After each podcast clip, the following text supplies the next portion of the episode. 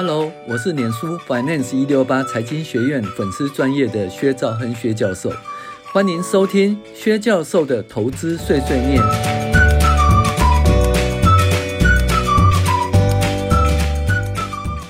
各位网友，大家好，我是薛兆亨薛教授。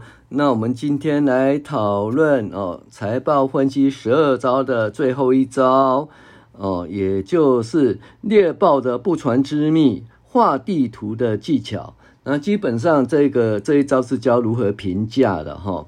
好，教授，您娘，你知道猎豹的最后攻击猎物前，都会先自己画地图，决定攻击的路线吗？您娘说，我不知道猎豹还会画地图呢。教授说，猎豹在投资前会画风险地图，而且猎豹很信这个哦。您娘说，我不知道猎豹也很迷信哦。教授说，猎豹基本上在攻击猎物时，一定会对猎物的历史好好研究，然后画出风险地图，再决定最后的进攻的时机。林良说什么？最后的进攻时机？教授说，就是猎物离猎豹的距离最近的时机。林良说，我还是不懂呢。教授说，猎豹画地图时有先后的顺序，首先先会由股价开始画，然后画每股净值，再来画股价净值比，最后加入 ROE 以后，呃，决定最后的 KN。林娘说：“果然是很复杂的架构，要过五关斩六将才能够呃得到猎豹画的藏宝图。”教授，那我们现在开始，呃，跟着猎豹画地图去了。首先画出 P。就是股价，林娘说股价 P 怎么画？教授说，以中钢为例，就是先画去画出去过去八年来每年的最高价和最低价，然后找出每年的平均价。当然，如果最后一年尚未结束时，就是用评估前一日的收盘价画出 P。林娘说，为什么用前一日的收盘价，不用最近这一年的平均价呢？教授说：“因为这个价格就是你可能买进的价格，也是最近的价格，所以要用最优关的价格，也就是评估前一日的收盘价喽。”林娘说：“为什么过去七年的资料都用平均价，而不用十二月底的收盘价呢？”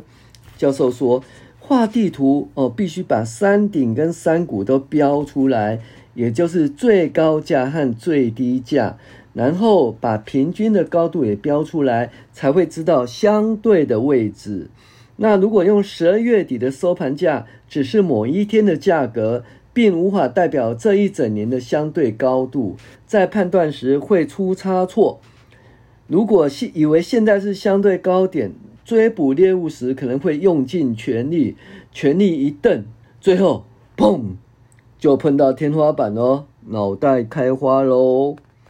教授接着又说：“如果以为是相对低点，就轻轻跳下去，就扑通，下面是万丈深渊。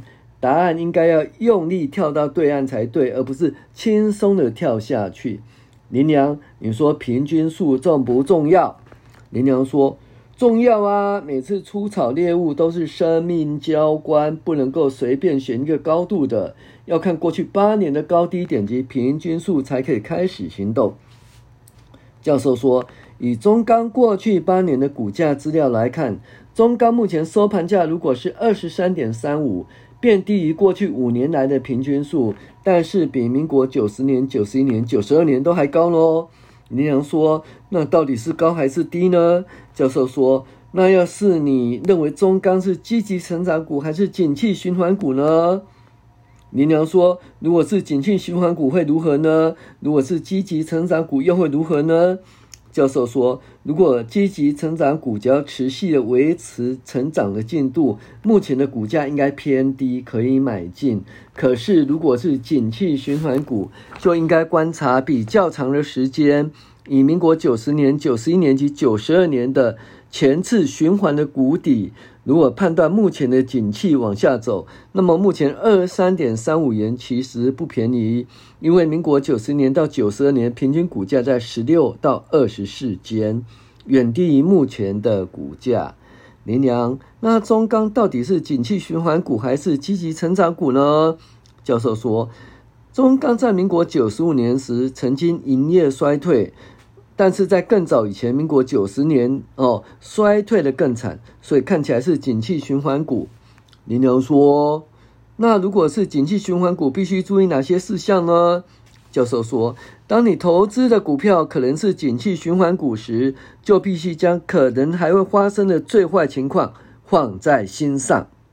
因而，目前的股价到底是高点还是低点，必须将最坏的情况放在心上，也就是心中有一个中钢股价曾经连续两年平均股价是十六元的印象。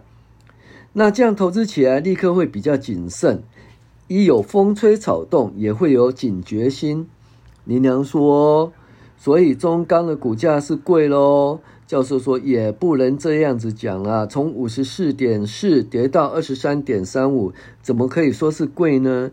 应该是说五十四点四有其时空背景，二十三点三五也有其时空背景，必须深入研究才可以判断。”林娘深入研究。怎么深入研究法呢？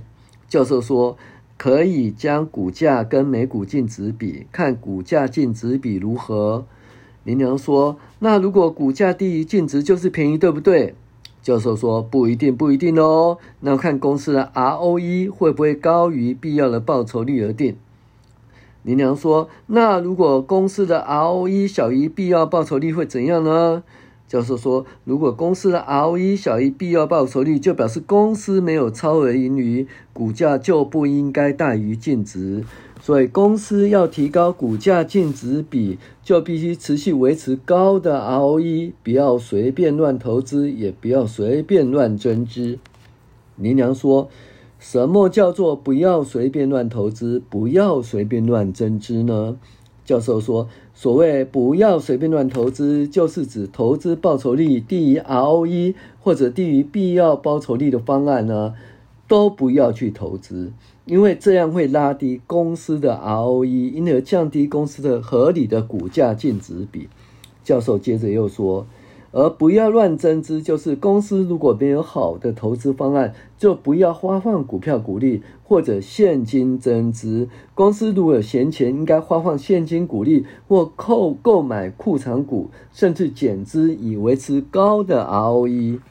林良说：“我知道了。那如果公司的 ROE 大于必要的报酬率，合理的股价净值比就会大于一。”反之，如果公司的 ROE 低于必要的报酬率，合理的股价净值比就会小于一。但是我怎么知道合不合理呢？教授说，猎豹会观察这家公司长时间的股价净值比，用来看目前的股价净值比是相对的高点还是相对的低点。林良说，以中钢最近八年来看，股价净值比呢，目前股价净值比是一点二七。可是，民国九十年到民国九十一年曾经跌到一点一四倍，所以如果景气像民国九十年或九十一年一样，中钢的股价净值比好像不是很便宜哦。教授说：“对呀、但是中钢的平均股价，呃，最低股价净值比是多少？一点一四，最高的平均股价净值比是二点零九，所以一点二七不算贵也不便宜。”但是如果能够低于每股净值，也就是股价净值比小于一的话，应该是相对不错的买点哦。林良说：“可是民国九十七年曾经荡到五十几元，很多人在抢啊，现在二十几元却有人喊贵，这是怎么一回事呢？”教授说：“那是每个人都会有自己评估中中钢的 ROE，当景气好时，就以为这个 ROE 会持续上涨。”当景气不好时呢，就以为说这个 ROE 会持续下跌。实际上，如果将中钢看成景气循环股，就必须用长期的平均数来估计。也就是说，如果目前的股价净值比等于长期平均数的一点五左右，表示不贵也不便宜。那如果低于长期平均的股价净值比的低点一点一四，就是很便宜。那如果靠近历年来最高诶、最低点的零点七八或零点九一，就是相当合理的价格。但是可能不会碰到哦。哦，要跌到一以下，几率很小哦，可能只有两三天。那几天刚好你在开会，在上课，在上厕所，你就买不到了哈。好，林良说，所以股票应该只看股价净值比就好了呢。教授说，猎霸还有一个秘密，他会计算 KN 值。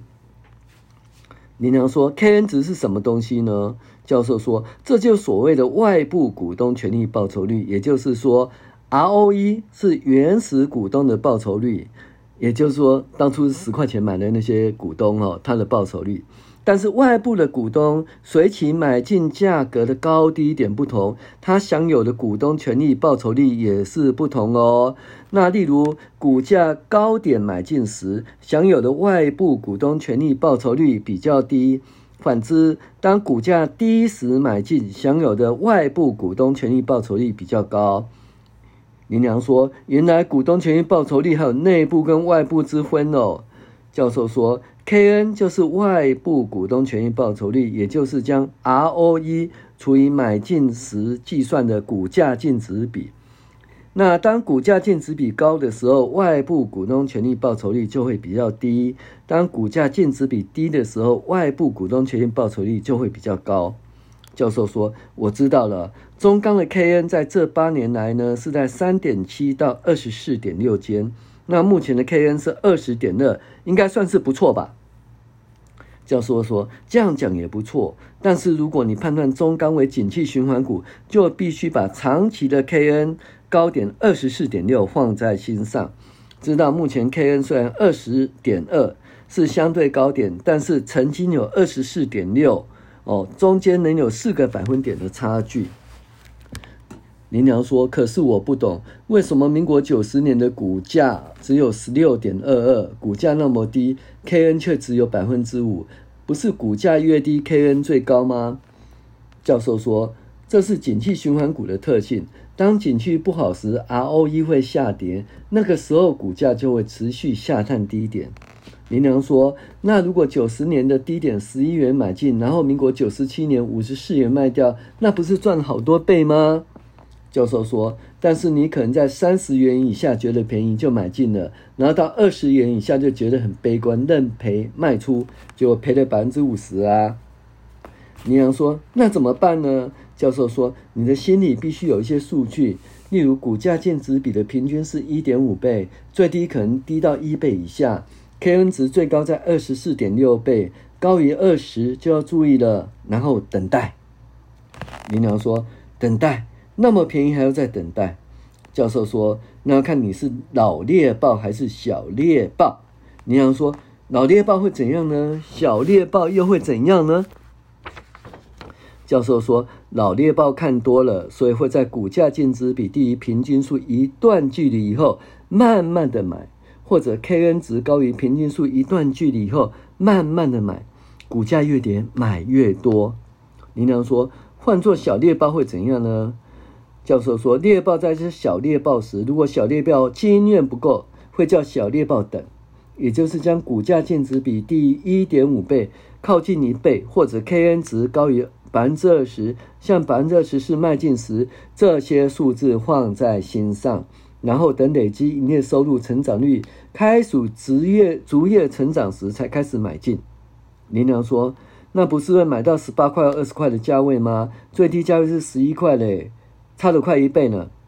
教授说：“猎豹不是神，不可能抓到最低点，所以投资老手总是说，我们只吃中间的那一段，头跟尾都留给别人吃。”林良说：“谢谢教授，我学了很多。”下课了。好，那我们猎豹财务长投资藏宝图财报分析十二招呢，也介绍到这里。哎，谢谢您这么长的时间的追踪我们的这个专题的节目。好，我们会再推出更精彩的专题跟大家分享。谢谢大家，我是薛兆亨薛教授。